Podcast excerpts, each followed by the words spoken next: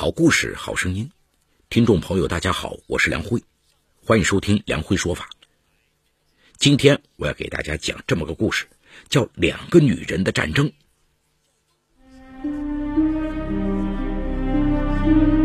法治故事耐人寻味，梁辉讲述不容错过。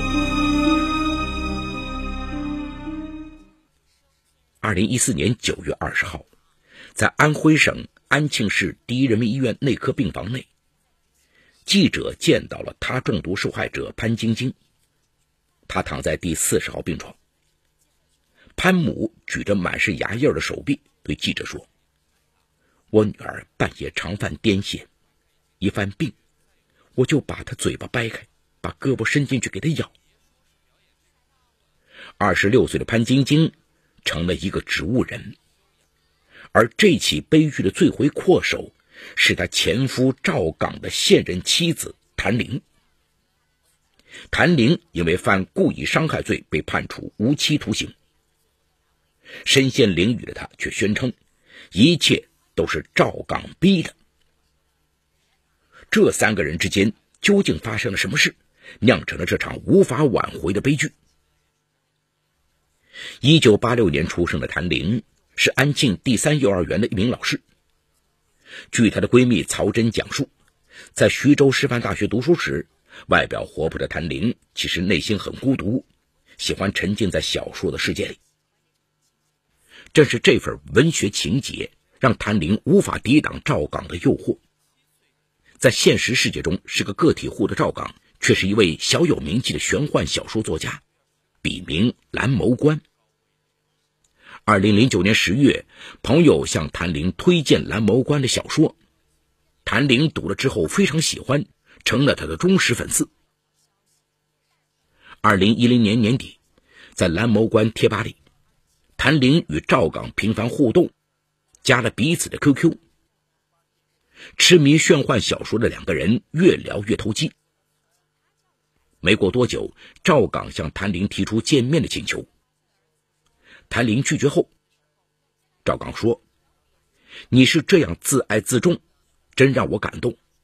但我还是坚持要见你，因为我第一次如此喜欢一个人。”谭玲怦然心动，答应见面。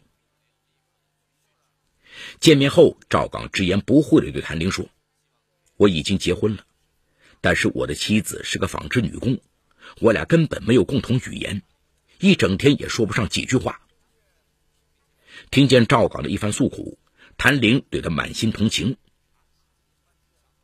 认识谭玲后，赵岗就动了和妻子潘晶晶离婚的念头。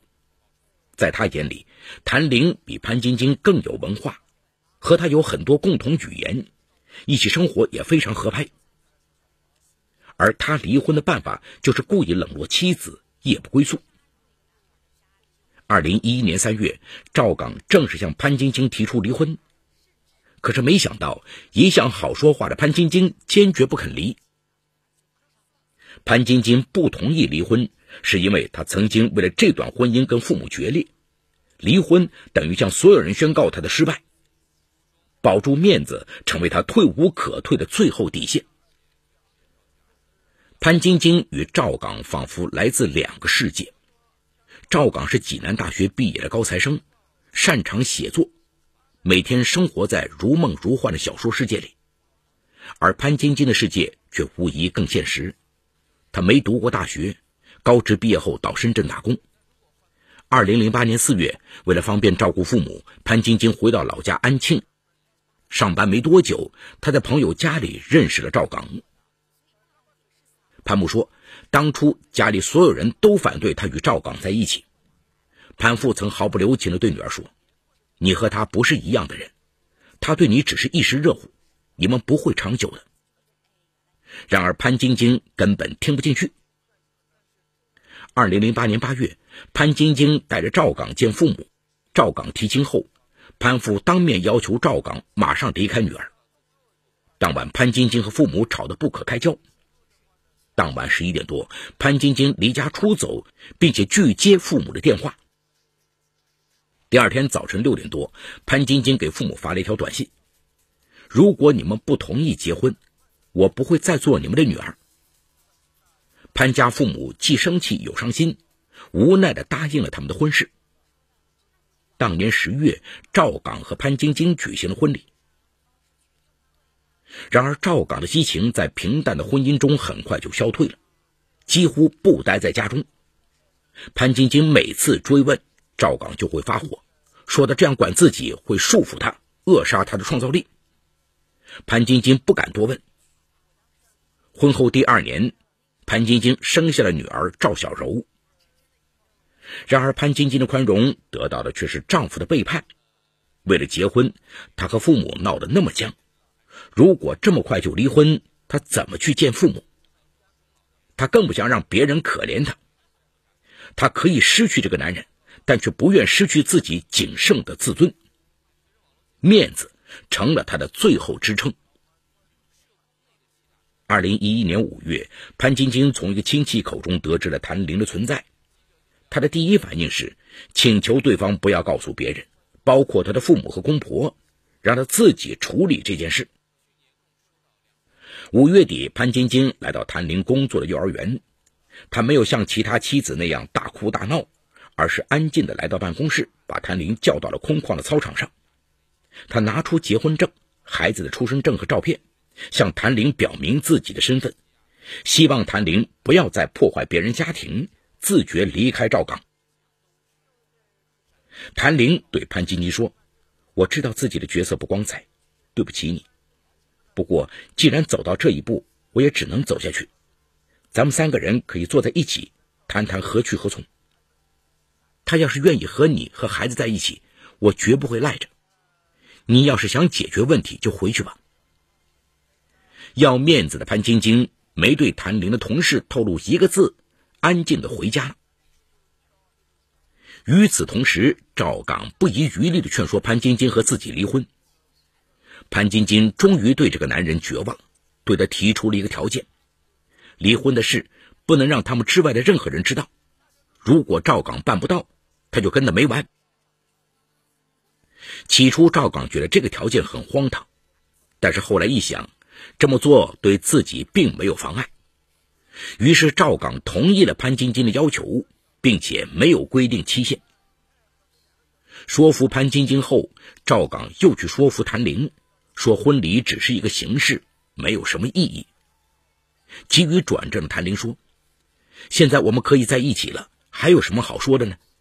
我很感谢他，也能理解他，不会拿他当敌人。”从赵刚口中得知谭玲的态度，潘晶晶很意外。他也马上表态，既然他不拿我当敌人，我也不会拿他当敌人。二零一一年八月三号，潘晶晶和赵岗协议离婚。走出民政局后，潘晶晶再次叮嘱赵岗，离婚的事情千万不能让别人知道。赵岗同意了。离婚时，婚房归了赵岗。当天，潘晶晶收拾好东西，带着女儿搬到公婆家。潘晶晶性格敦厚，非常勤快，平时没事，婆婆也经常叫她带着孩子回来一起住。公婆知道夫妻俩关系一向冷淡，所以对儿媳带孩子搬来住没有产生怀疑。因为潘晶晶要求赵岗不公开离婚的事，谭玲自然也不可能和赵刚举行婚礼。谭玲以为过一阵子潘晶晶就会离开赵家。然而，一直等到二零一二年春节，潘晶晶也没有离开。因为潘晶晶和孩子在赵家过年，赵刚父母给儿子打电话，命令他必须回家过年。谭玲期待许久与赵刚一起过年的美梦，瞬间化为泡影。大年三十夜晚，谭玲第一次对潘晶晶产生了恨意，他觉得这一切。都是潘晶晶赖在赵家造成的。谭玲想找潘晶晶再谈谈，这一想法得到赵岗的支持。二零一二年三月七日，赵岗以商量给潘福过五十大寿的名义，把潘晶晶约了出来。到了饭店，潘晶晶这才发现谭玲也在。在餐桌上，谭玲两度提起：“你们离婚的事情不能总瞒着。”这不是个办法。可潘晶晶却说：“这事儿轮不到你跟我商量，你让赵岗自己说。”一旁的赵岗反而支支吾吾的劝起谭林：“哦，算了，咱们吃饭，有事儿不在这里说。”赵岗的这个举动让谭林感觉他心里向着潘晶晶，伤心透了，而后又把这笔账记在了潘晶晶的头上。三月十六号，赵岗回父母家里看望女儿，彻夜未归，手机关机。谭玲等了一夜，认为。他是和潘晶晶睡在了一张床上，一想到那种场面，他气得浑身发抖。谭玲第一次产生了惩罚潘晶晶的念头。三月底，谭玲再次和赵刚谈起这个事儿，随口骂潘晶晶有精神病。赵刚却说，潘晶晶家族中真有精神病史，他姨妈就是严重的精神病患者，祖辈中也有精神病患者。后来经过法院查明，赵岗的这句话给了谭林很大启发。之前他一直想惩罚潘晶晶的无赖，但是害怕受到法律的制裁。后来他发现，如果把潘晶晶弄成精神病，因为有家族遗传史，就不会被警方怀疑。随后他在网上查到，他可是人严重精神损害。四月十一号，谭玲通过网络购得一瓶他。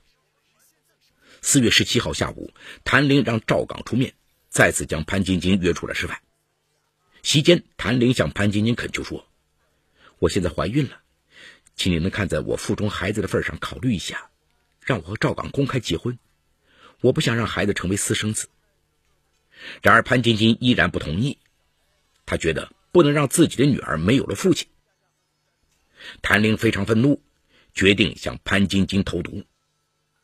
他趁潘晶晶外出拿啤酒的机会，让赵岗去买酱鸭，然后将事先准备好的他放入潘晶晶的饮料中。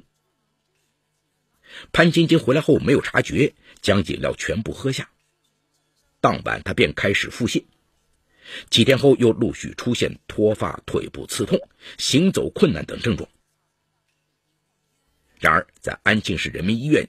没有查出病因，他在合肥换了几家医院都没有得到确诊，以为自己是出现了幻觉。他主动提出自己的家族有精神病史，医生就按照精神病给他开了安定片等药物。谭玲投毒六天后和赵岗办理了登记结婚的手续，他以为潘晶晶很快就会病发住进精神病院，自己可以顺利举行婚礼。然而，潘晶晶患病后，赵刚非常担心前妻的身体，一改之前冷漠的态度，经常发短信鼓励潘晶晶。让谭玲意想不到的是，经过近四个月的治疗和休养，潘晶晶的身体奇迹般的恢复了。在潘晶晶治疗期间，谭玲多次去看望她。一次，潘晶晶突然对他说：“有人要杀我，我要和他斗到底。”把心虚的谭玲吓得浑身是汗。还有一次，谭玲发现潘晶晶随身携带的包里有一把刀，她越发觉得潘晶晶知道了真相，要对自己行动。二零一二年八月十号晚上，谭玲让赵岗出面，请潘晶晶去 KTV 唱歌，庆祝她的康复。当天，谭玲再次偷偷将她投入潘晶晶的茶水中。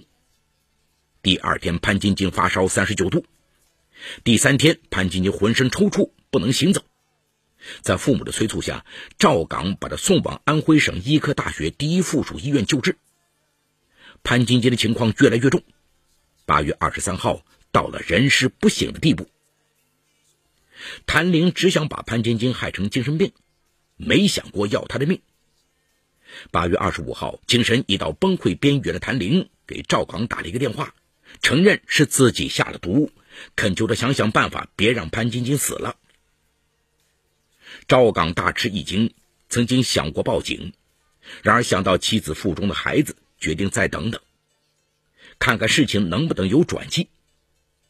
随后，他把谭玲提供的解药普鲁士蓝交给医生，央求医生试试。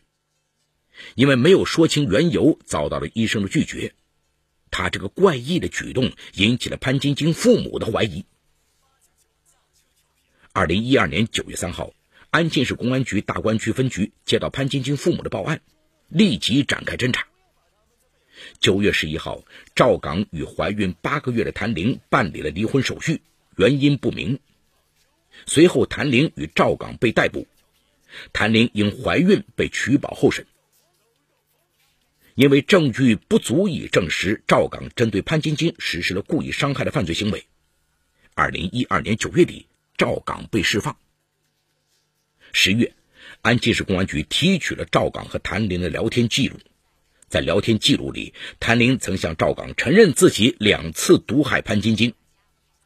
二零一三年一月，谭玲在女儿断奶后被正式收监。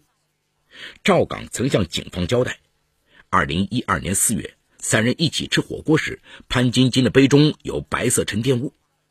八月去 KTV 唱歌时，谭玲曾经在三个人的杯子上做了不同的记号，这些都成为谭玲下毒的证据。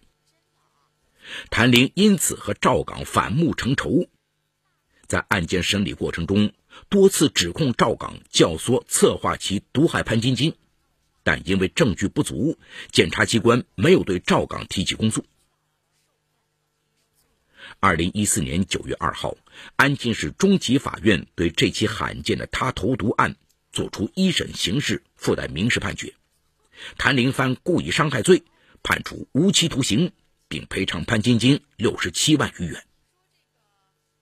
一审判决后，谭玲和潘晶晶父母都针对赵岗提起上诉。谭玲认为，让潘晶晶表现出遗传精神病状的想法是赵岗授意的，否则他根本不知道潘晶晶的小姨有精神病。赵岗在案发前就已经知道自己网购了他，曾经开车和他一起到快递公司取邮寄的他，不可能不知道邮寄的物品是他。所以，本案事实上为共同犯罪，是赵岗为了摆脱潘晶晶的纠缠而精心预谋的投毒案。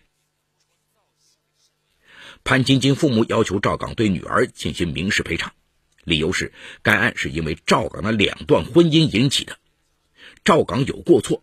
谭玲多次指控赵岗教唆策划其毒害潘晶晶，赵岗多次邀请潘晶晶与其和谭玲吃饭、唱歌。打消潘晶晶和他们的顾虑，帮助谭玲毒害潘晶晶。目前，潘晶晶父母的上诉已经被法院受理，正在进一步审理中。九月二十二号，法院通知谭玲，决定不予受理其上诉书中关于赵岗系共同犯罪等刑事方面的内容。法院认为，没有任何证据表明赵岗有受益作案之意。赵岗在案发前。虽然知道谭玲网购他，但谭玲当时对赵岗说，是替亲戚购买了一种化学药物，用于制作灭鼠剂。除了谭林的陈述外，没有证据证实赵岗参与或指使教唆谭林使用他毒害潘晶晶的事实。随后，谭林针对民事赔偿又重新提交上诉书，以一审判决过重为由，要求将赔偿数额由六十七万元减为三十五万元。赵岗被释放后，最初每隔两三周去医院看望一次潘晶晶，后来就渐渐少了。最近一次探望潘晶晶是二零一四年八月底。潘父说：“人家没有这个义务看望我女儿，我只希望她能出点医药费。整件事毕竟是他惹出来的。”据老人讲，自从他们报案后，赵岗就没再出钱。赵岗父母曾经给了他们五千元。现在。潘晶晶的女儿小柔由赵岗父母抚养，谭玲生的女儿由谭玲父母照顾，赵岗给谭玲父母一些生活费。好，故事说到这儿就告一段落。除潘晶晶外，其余人均为化名。故事的发生啊，让人唏嘘。谭玲作为一个受过高等教育的知识分子，竟然为了赶走心上人赵岗的前妻。想出如此阴险歹毒的办法，并且在第一次潘晶晶治疗恢复后再次投毒，这样为达目的不择手段，甚至不惜伤天害理的女人，终究注定得不到想要的幸福。作为一个女人，她因为对赵刚的爱而对潘晶晶产生恨意，原本似乎可以理解，但她所谓的惩罚潘晶晶，竟是通过投放剧毒物质。企图让别人误以为潘金金是得了家族遗传病而逃脱法律追究和制裁，甚至在案发后编造理由，将所有的事情推给赵刚，不愿意为自己的错误承担责任。直至身陷囹圄，谭林也没有认识到自己的错误所在，似乎他所做的一切都是情有可原。小三儿尚未急于给自己证明，谭林偏执的背后是对自我价值的怀疑和对现实改变的恐惧。他用这种极端的方式毁了潘晶晶，更是毁了自己。原本性格敦厚勤快的潘晶晶，因为这场两个女人的战争，成为了植物人。在让人同情的同时，不禁为他一心维系的家庭和苦苦守护的自尊感到惋惜和不值。如果他能早一点看开，在赵岗背叛时选择勇敢面对，而并不是保全自己独有的面子，悲剧也许就不会发生。在谭林和潘晶晶一发不可收拾的战争背后，赵岗作为丈夫具有不可推卸的责任。如果不是他在前妻和现妻间藕断丝连、躲闪摇摆，谭晶何以为证明而向他的前妻投下剧毒呢？事实上，赵岗眼里真正在意的人只有他自己。作为一个玄幻小说作家，他终日沉浸在小说中男主人公所向披靡的威武之中，将满腔抱负和热血释放在虚拟世界，而将现实世界的家庭责任抛之脑后，甚至在遭遇矛盾时选择逃避。但愿这场悲剧的发生。能唤醒赵广心中作为一个男人应有的担当。